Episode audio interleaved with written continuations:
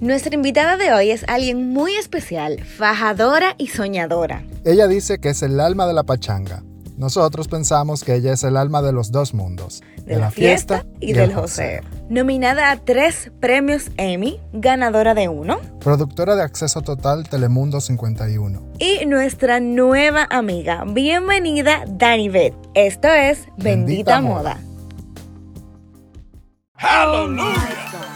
En este mundo lleno de caos, donde tenemos que llevar una vida perfecta en redes sociales y ser socialmente exitosos, nos enfrentamos a nosotros mismos como víctimas y verdugos. Una relación de amor y odio, repleta de sentimientos encontrados. Bendita Moda, más que ser otro podcast, es un grito desesperado por el desahogo de todos los profesionales de la industria creativa. Celebraremos, lloraremos, creceremos, evolucionaremos y viviremos una vida de desenfreno juntos. Yo soy Carlos de Moya.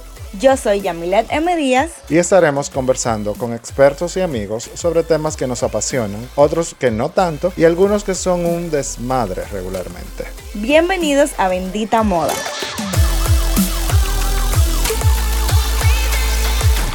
Capítulo 12. señores, bienvenidos una vez más a otro capítulo de Bendita Moda. Estoy sumamente contenta porque hoy tenemos como invitada una persona que personalmente me abrió sus puertas de sus... ¿Cómo, cómo se lo explico?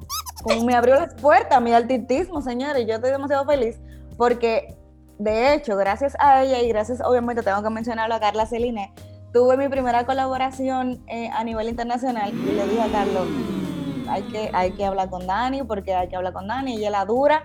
Estamos, ah. eh, oye, ella se sorprende, mi amor, ella se sorprende porque ella. Estamos con la productora, bueno, con una de las productoras de Telemundo y de Acceso Total 51. Bienvenida, Dani.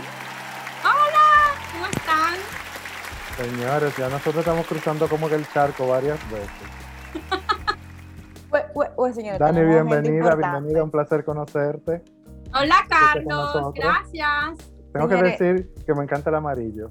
Y como que Oye, supiste que No nos pusimos de acuerdo, pero bueno, si no hubiéramos puesto de acuerdo también te hubiera complacido con el amarillo. Es como telepatía. sí. que las personas que yo creo mucho en vibraciones y las personas que vibran en la misma sintonía, como que se dan ese tipo de cosas. Yo iba a Estamos ahí. yo tenía otra camisa, pero dije, ay, voy a ponerme este que color es muy llamativo, y mira, la pegué. Muy bien, así que ya estamos en armonía y sé que vamos a tener una conversación muy intensa. Dani, lo primero que te queremos, bueno, medio preguntar, pero que tú nos cuentes. Si tú tuvieras que definirte en tres palabras, solamente tres, ¿cuáles serían? Oh, wow. Creo que número uno, que soy súper extrovertida. No sé por qué, pero siempre me mandan a callar en todas partes. Creo que porque hablo mucho y me río demasiado. Aquí no va a ser un problema eso. Ah, ok, yeah. Sí, soy súper extrovertida. Creo que hasta muchas veces en mi familia me dicen que soy como la payasa de la familia, pero siempre ando, en Venezuela le decimos la bochinchera, ¿no? La que siempre anda como, creo que en República Dominicana le dicen el relajo. Entonces siempre ando como armando la fiesta, aunque no la haya. siempre ando con mi desorden y el escándalo donde esté. Entonces creo que sí, la palabra número uno sería esa, extrovertida. Después, la segunda sería muy persistente, eh, tanto como a nivel profesional como también como ser humano, ¿no? Uno siempre trata de buscar la forma de mejorar y de hacer las cosas bien. Y entonces siempre, si quiero esto o quiero aquello, siempre estoy como ahí luchando y trabajando para que eso yo lo pueda hacer o lo pueda lograr. Entonces, siempre trato de cierta forma ser persistente. Y la tercera y última palabra, creo que muy amiguera porque soy hija única, entonces como no he tenido como un hermano o una hermana al lado, entonces siempre he buscado en los amigos esa hermandad, ¿no? Y esa cosa de siempre estar con alguien, porque no, me gusta estar sola. Entonces creo que también muy amiguera y muy como que abierta siempre a conocer gente. Entonces esas serían mis tres palabras. Lo de hermandad. Lo de hermandad te lo proporciona incluso ahora mismo tu trabajo por la cantidad de gente que tienes que conocer y con cuáles tratar. Pero lo de la persistencia, yo tengo una pregunta sobre eso. A ver. Tomando en cuenta que Venezuela, todo el mundo sabemos lo que ha estado sucediendo. Carrera de periodismo. El asunto de que era necesario, como tú mismo nos compartiste, salir para expandirte también profesionalmente. ¿Cómo fue ese proceso de emigrar de tu país a Estados Unidos y cuáles eran tus expectativas en ese momento? Porque yo estoy seguro que por tu mente no pasaba que al día de hoy tú ibas a ser lo que eres hoy.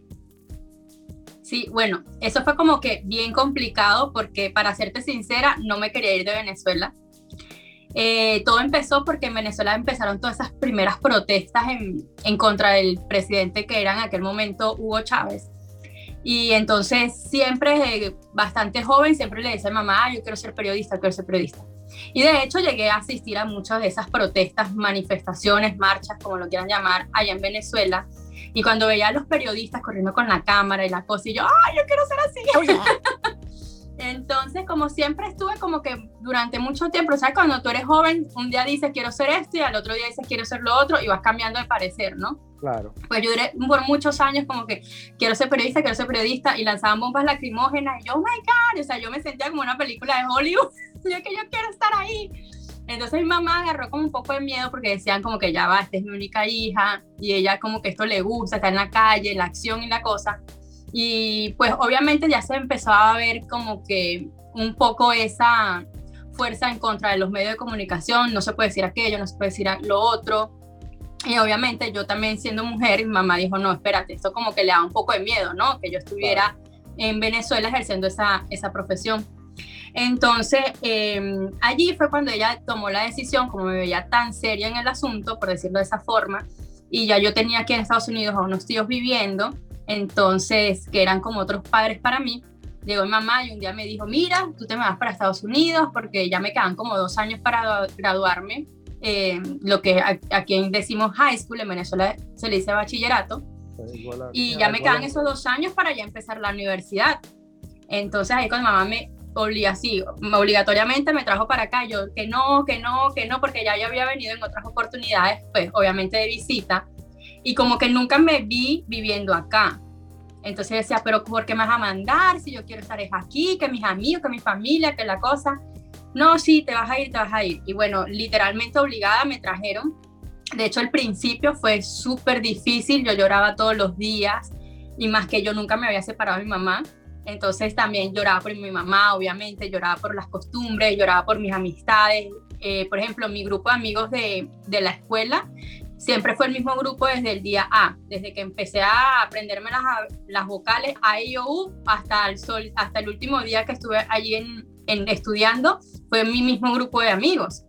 Entonces, que me sacaran hacia Venezuela y como te digo, yo no quería hacerlo, fue para mí como un shock. Entonces, sí, llegar aquí era algo como que yo llegué literalmente sin ninguna meta, sin nada, porque decía, yo aquí no me voy a quedar, yo aquí no me voy a quedar y no, y no, y no, y no, y no. Pero bueno, el tiempo me enseñó y me demostró de que sí, de que lo que yo quería estudiar y que lo que yo quería hacer, obviamente no lo podía haber hecho en Venezuela con la libertad que como lo puedo hacer acá. El 98 y entonces ya fui creciendo, fui madurando y ya me fui entendiendo de que Daniel, tu futuro es aquí y es aquí y te tienes que amolar aquí y bueno, ya, y es aquí y aquí estoy. El 98% de las veces las madres tienen la razón. Tienes razón lo que dices. Así mismo es. Y yo siempre lo digo, como que yo no quería venir, pero bueno, aquí estoy. Muchas veces hasta me imagino, digo, si me hubiera quedado en Venezuela, no hubiera podido lograr lo que he logrado hoy en día. Claro. Para nada, para nada. Y precisamente en, en intención a eso que nos estás contando, eh, y te lo había comentado en, en, alguna otra ocasión, cuando hablábamos sobre la invitación al podcast, Dani, tú eres una mujer que está comandando, o sea, que tú estás liderando un mercado en una, en una sociedad súper compleja, sí, sí, bueno, se cae de la mata, pero súper compleja, siendo mujer. O sea, tú estás siendo portavoz sin querer queriendo, como digo yo, de ese como de ese girl power, de nosotros sí podemos eh, comandar y liderar mercados que en algún momento se pensaron para hombres. ¿Qué te hace sentir eso? ¿Es, un peso para ti? ¿Es algo que tú, like, own it? No sé, cuéntanos un poquito de eso.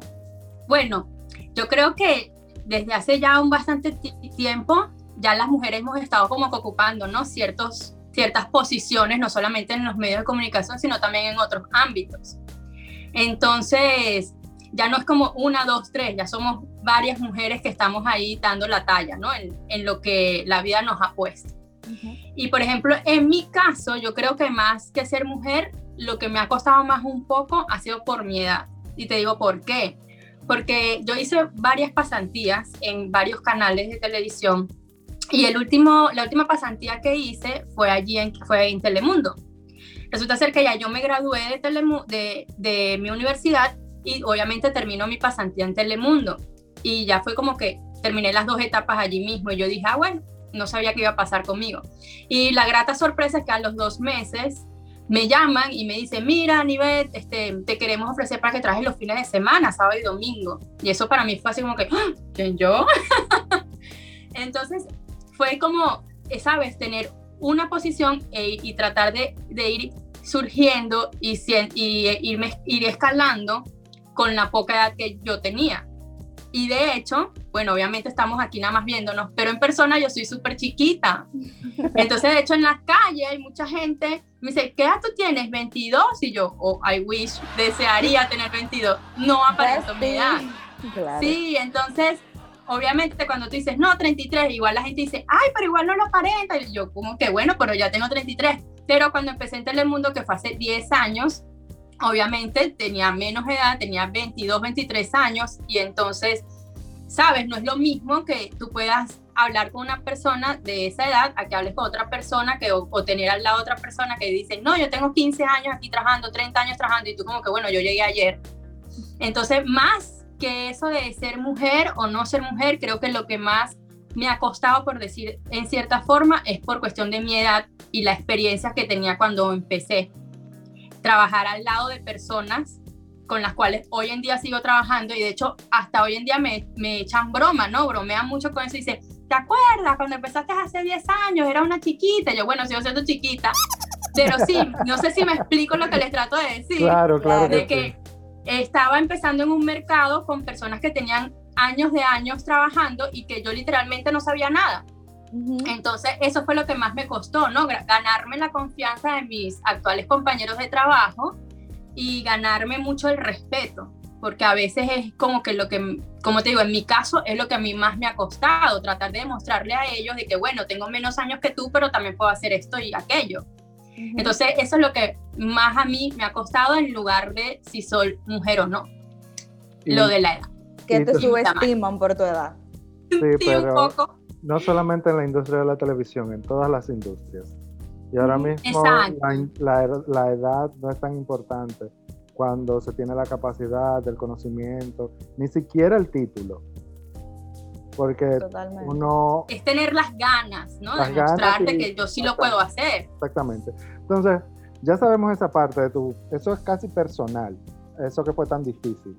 Pero a nivel profesional, a, medida que tú fuiste encontrándote todo esto, vamos a decir, escalones que debiste ir escalando, eh, ¿cuál, ¿qué fue lo más difícil? O sea, ¿qué fue profesionalmente hablando lo más, lo que te movió a las entrañas y, te, tú dijiste, no, yo no voy a poder más? Y te paraste y dijiste, sí, yo voy a seguir. ¡Aleluya! Wow, qué pregunta. me siento como las mises. Bueno, eh. pero espero, espero. Déjame saludar a la gente antes espero, de espero que no me diga amar gracias, básicamente. que me pongo malo. Mira, te soy sincera, no ha habido un día, en verdad, y no quiero sonar a mis, pero en verdad no ha habido un día que diga voy a parar. Más bien creo que ha sido al contrario. Porque creo que muchas veces, obviamente como ser humano, a lo mejor tú dices, mira, quiero hacer esto no sé, de color rojo y resulta ser que cuando mezclaste los colores te salió fue rosado. Entonces lo que he tratado de que cuando hay veces que obviamente como te digo, como ser humano no me han salido ciertas cosas como he querido, entonces voy a la cama y es cuando digo, ya va, yo lo voy a volver a intentar. Si me sale otra vez color rosado, bueno, lo vuelvo a intentar una tercera vez. Pero tratar de intentar hasta que ya ese color rosado quede el color rojo, que era el color que tú querías, ¿no? Claro. Y yo creo que no, nunca he dicho voy a parar, como te digo, siempre es más bien tratar de buscar la manera de mejorar. porque como lo dijimos, lo dije en la última, en la, en la pregunta anterior, muchas veces te dicen, no, bueno, esta no tiene tanta experiencia, esta no lo puede hacer así o qué sé yo, y tú dices, no, pero ¿por qué me dicen que no? Si yo sí puedo, ¿sabes? Entonces, más que hasta un crecimiento profesional, también es como un crecimiento personal, porque es mostrarte a ti misma que sí lo puedes hacer. A mí me encanta cuando me dicen, Carlos, tú no vas a poder hacer eso. Que mira que sí lo hago. Watch me. Me le río en la cara y le digo, mira aquí hacemos como lo que nos ha enseñado la pandemia, nos tenemos que reinventar para demostrar que sí lo podemos hacer. Totalmente, totalmente. Dani, yo sé que en Telemundo tú haces muchas cosas y luego de que leí tu perfil, me di cuenta que tú no solamente produces acceso, sino que tú has tenido la oportunidad de producir eh, especiales como la cobertura de la muerte de Hugo Chávez, de Fidel Castro, de premios Billboard, etcétera de toda esa gama de cosas tan diferentes, porque no es lo mismo cubrir, obviamente, la muerte de Hugo Chávez a uno, uno premio Billboard o una fiesta en la calle 8, ¿qué es lo que más te apasiona? Ay, la de la calle 8, mi amor, dime. la rumba. Claro. No, mira, aparte que sí mi personalidad es así súper extrovertida, y donde está la pachanga estoy yo. me gusta y me llama más la atención es lo que en inglés le dicen hard news, como las noticias que no son farándula ni nada de eso. La farándula a todo el mundo le entretiene porque a quien no le gusta el chisme, a quien no le gusta saber qué está haciendo Jennifer López. a veces mira mi vida y, digo, ¿cómo pasó todo esto? No Pero de, eh, me enfoco más como en las noticias, noticias.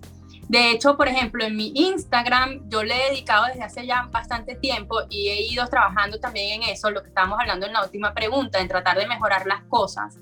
He tratado de mejorar mucho porque mis historias, yo sé que obviamente hay muchos influencers, mucha gente, estoy comiendo esto, estoy con fulano de tal, y yo una vez dije, ¿a quién le importa dónde yo estoy comiendo o con quién estoy comiendo?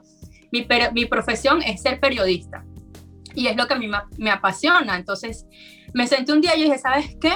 vamos a agarrar mi Instagram y convertirlo en noticias. Entonces todos los días, cada vez que hay una noticia última hora, lo publico en mis historias. Todas las mañanas suena mi despertador como cinco veces porque soy de las personas que lo apagan y duermo cinco minuticos más. lo apago como cinco veces, vuelvo loco a todo el mundo en la casa que mira, ese despertador ha sonado cinco veces y tú nada que te para, güey. Después que ya el despertador sonó como cinco veces, me pongo a hacer lo que son las noticias del día, lo he llamado así, noticias del día o titulares del día. A veces lo varío como para que no sea siempre igual, ¿no? Y en las historias he estado, he estado, publicando todo lo que son las noticias de, ¿sabes? Te levantas, cuál es, que es la noticia que, con la cual nos hemos levantado hoy. ¿Qué debes y me enfoco mucho en América Latina porque obviamente mis seguidores eh, son de, hablan español tengo muchos seguidores en Venezuela, en Colombia, en Chile, en Argentina, entonces trato de publicar como las noticias, siempre trato de buscar cuatro o cinco que sean los que esté sonando en ese momento. Creo que más que disfrutar, porque obviamente hay muchas noticias fuertes que pasan en el mundo, son más bien como que las que más yo me esmero en hacer y lo que más me gusta hacer es, es, eso, como más hard news que entretenimiento, pero como te dije al principio, igual las dos cosas me las disfruto a, la manera, a, a cualquier manera en como lo esté tomando en ese día. Las eh, hard news serían noticias muy serias, ¿verdad? Sí, exacto. Entonces, vamos a hablar bien serio nosotros tres aquí ahora. ¡Aleluya! Mucho producir, mucha vivencia personal, mucho crecer, mucho venir para acá, mucho venir para allá, altas y bajas en tu vida, cosas buenas, cosas no tan buenas, pero de todo aprendes. Todo ese proceso te llevó a tres nominaciones del Emmy ganar una. Háblame de eso, el favor, porque... ¡Qué emoción! Mira, no, no, no. Oh my God. ¡Qué emoción! O sea, qué emoción. ¡Mi baby! vamos. Esmérate. Esmérate. Mi primera nominación al primer, em, a la primera nominación que tuve un Emmy fue con la cobertura de Hugo Chávez.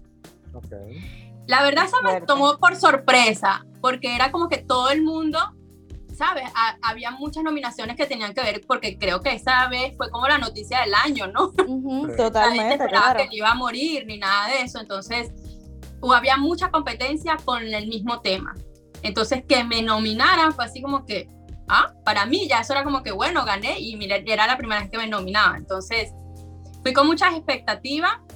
Eh, no gané, pero como te digo, como no esperaba ni siquiera que, que iba a quedar nominada, para mí ya eso era como que gané.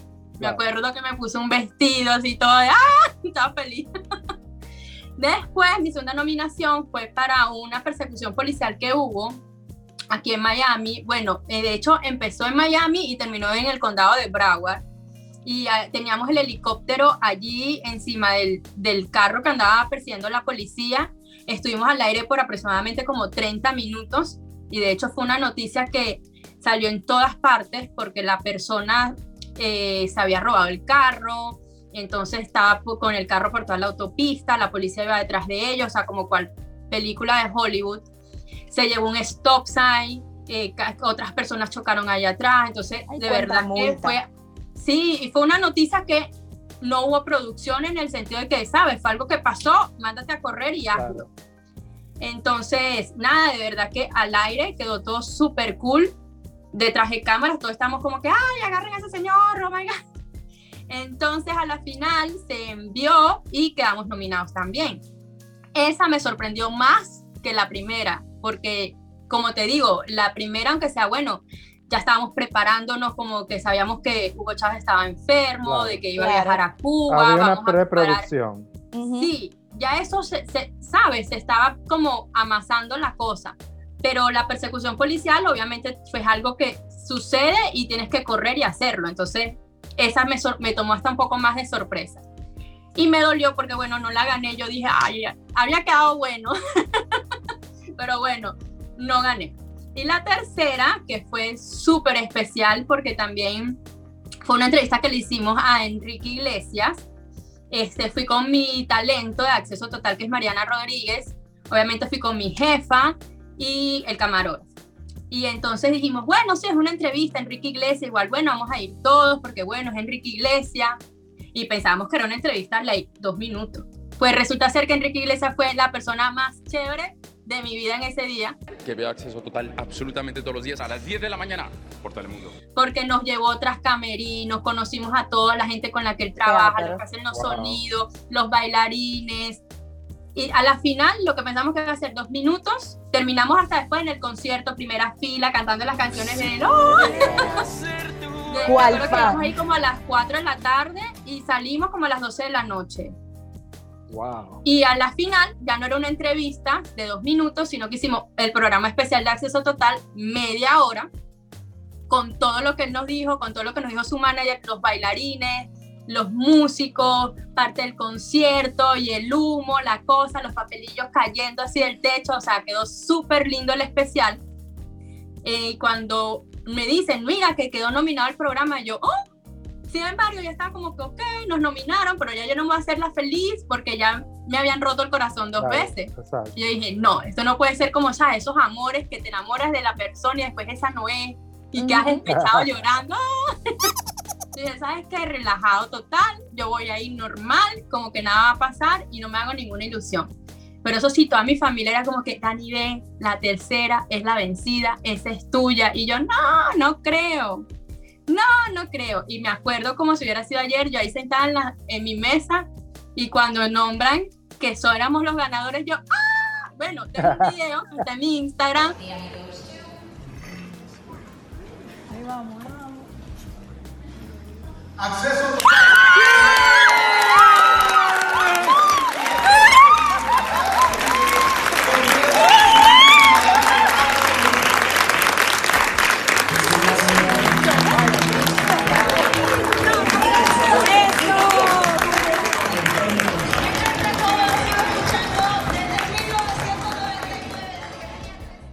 gritaba como que yo estuviera vendiendo, no sé, verduras en la plaza. Pegué grito, salté, abrazaba hacia mi jefa, ver, ganado. Claro. Eso sí, fue sorpresivo. Y, y entonces, pues que subí, recibí el premio, no sé qué. Cuando bajé, yo era como que ganamos. no me lo podían creer. Y llamaba a mi mamá, mamá, ganamos. Mi mamá no, no pudo ir porque eso había sido en Orlando. Entonces, nada, por X razones ella no pudo asistir y a la final era como que no puede ser, menos mal que gracias a Dios tenemos lo que es el FaceTime la puede llamar porque ya como que no puede ser, en serio ganaste. Y entonces ya con el FaceTime que me vio ahí con el premio, era como que ganaste, te lo dijimos. Y yo, de verdad que esa vez yo fui como que relajado, lo va a tomar como que si voy a ir a, ir a Disney, como que sin ninguna expectativa y gané. Y en los otros dos que sí iba con mi expectativa, este no ganaba. Entonces creo, si me vuelven a nominar, voy a ir con lo mismo. Ah, normal, para, para ganar. esa, esa, es la afirmación de la decisión de tu mamá de mandarte a los Estados Unidos. Ahí, se, ahí se comprobó. Exactamente. Ahí, por ahí va la cosa. Yo, le, yo, bueno, de hecho empezamos la conversación fuera del el aire, claro que sí, hablando de que eh, la, yo creo mucho en las vibraciones y en las intenciones de como de, del universo. Obviamente yo creo en Dios, claro que sí, pero también creo mucho eh, en las intenciones y míralo ahí. O sea, fue forzado, literalmente, o sea, tú sufriste eso, pero llegó un momento donde fue de que, this is why I'm here, o sea, esto es gracias a Dios. Después de la tormenta, siempre viene la calma. A mí más que vibraciones, me gusta hablar de frecuencia, porque cuando las vibraciones me dan como otra cosa. Prefiero la frecuencia. Mira el serio ahí, Dani, te lo presento. Prefiero. y él me dijo, yo soy serio. No, yo, ya, yo dije que Yamile es muy así como efervescente, que anda como, es como una pilita. ¡Eh, eh, eh, eh, eh! Yo no, yo soy así como que tranquilo y... Okay. Qué peor, digo, no sé qué peor, pero sí, sí, sí, sí. Dani, ay, estamos aquí, ok. Dani, Ah, entonces es una conversación demasiado enriquecedora. Eh, yo estoy muy contenta, de verdad, muy contenta de que estés aquí, estés compartiendo tu historia y que sirva de inspiración a las chicas y chicos, claro que sí, que siguen el podcast, que son nuestra bendita comunidad, eh, que en su mayoría se dedican al arte de una forma u otra y yo sé que tu historia, o sea, sé que hay muchas personas, inclusive yo misma me siento mm, bastante identificada, eh, porque como soltar tu, tu zona de confort, a lo que tú siempre has estado acostumbrada, donde tú te sentías segura, a explorar nuevos eh, horizontes y triunfar en eso. Y precisamente por eso quiero que cerremos nuestra conversación y nuestra entrevista con por lo menos tres, tres consejitos para chicas y chicos que te estén escuchando ahora mismo y que tengan esa incertidumbre de no sé qué hacer, me quedo, me voy, concha, le quiero estudiar periodismo, pero no sé. Pero, espérate, Dani, que no sean los consejos como una Miss de mi pueblo que le dijeron que tú le recomiendas a la juventud y ella le dijo que sigan ahí, bien chévere y bien sabrosa. Dame consejo de verdad, por el amor de Dios. Esa a mí no la conozco. No, fue de mi Dios mío. Soy de Mao, de un pueblo muy pequeño. Ok, ok. No, mira, yo creo que sueños siempre vamos a, a tener. Porque muy a pesar de que sí, obviamente me siento súper orgullosa de estar donde estoy, de que sí he trabajado para lograr, para estar en, el puesto en el que estoy. Obviamente no me quiero quedar allí, porque es como todo, ¿no? Es como los ricos, que los ricos tienen plata y siguen trabajando para tener más. Entonces, así creo que somos todos en el mundo, ¿no? Tú tienes, eh, logras esta meta, pero después esa meta tienen que venir otras metas, otras metas, otras metas, y así sin parar, porque la vida es así, la vida se va súper rápida y hay que aprovecharlo, ¿no? Entonces, mi primer consejo yo creo que sería dejarte, dejarte llevar un poco por la vida, porque a veces decimos, yo quiero esto, esto y esto y esto, y la vida te dice, no es por ahí, es por acá, y si, es por, y si la vida te lleva por allá, es por algo. ¿Qué fue lo que a mí me pasó? yo decía, no, yo quiero quedarme en Venezuela, yo quiero estar en Venezuela, Venezuela. entonces la vida y mi mamá me dijo, no es para Venezuela, es para Estados Unidos. Y yo decía que no, que no, que no, y era que sí, que sí, que sí, y he logrado lo que he logrado. Entonces a veces sí hay que como que escuchar un poco, ¿no? Los mensajes que la vida te está mandando porque por algo son. Bien sea para bien o bien sea para mal. Siempre hay que aprender de, de lo que sea. ¿Me explico? Entonces, el consejo número uno, dejarte llevar un poco por esas señales que la vida te manda. Consejo número dos, siempre tener tu meta y tener algo por el cual tú quieras alcanzar o por el cual tú tengas que trabajar. Y el número tres, que cuando te digan que no, no llorar, sino que simplemente seguir, que era lo que decía Carlos. Ah, no, ok, bueno, no, no es por ahí, es por acá. Y hacer otras cosas que te puedan llevar a lo que tú quieras hacer. Encantador, de verdad que sí. Yo leí, porque Yamile, ella decidió que esa iba a ser la pregunta final, pero tú no te puedes ir sin recomendarme al menos un libro, porque yo sé Oh, que wow, unos cuantos. Por lo menos Paulo uno. Coelho. Uno que te ha cambiado la vida, algo, uno que te marcó. Ese quiero yo saber. Mira, no me marcó, pero creo que nunca me voy a olvidar de ese libro. Verónica decide morir, de Paulo Coelho, porque de hecho los tengo todos, no te los puedo mostrar, pero los tengo muy lejos, Está bien, está bien. tengo la colección. Pero ese fue el último libro que leí antes de irme de mi país. Y con ese libro me faltan como tres páginas para leer, para terminarlo, y me lo traje. Y fue el único libro que me traje en la maleta, y hasta el sol de hoy lo tengo. Es un símbolo. Entonces creo, sí, como que era mi compañerito ahí de, de- de- de mi cambio que venía en mi vida y hasta el sol de hoy lo conservo, como te digo, y aquí en Estados Unidos me terminé de leer las tres páginas que me quedaban. Entonces como que le tengo cariño a ese libro. Yo no, yo no lo he leído. Voy, eh, después que lea algunos que tengo en lista, lo voy a leer.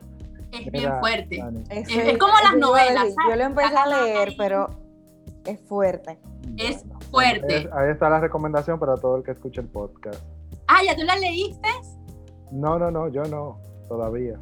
No, Yami. No, yo lo empecé a leer, pero es, es muy fuerte. O sea, yo lo empecé a leer porque yo estaba en el colegio y, y era como demasiado fuerte para este ay, momento. ay, ay, espérate, espérate. Tú como que estás haciendo demasiada cosa juntas, Yamile.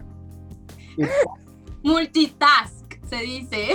y Post, Mira, Pose, eh, Dani, gracias por haber compartido con nosotros en este capítulo de Bendita Moda.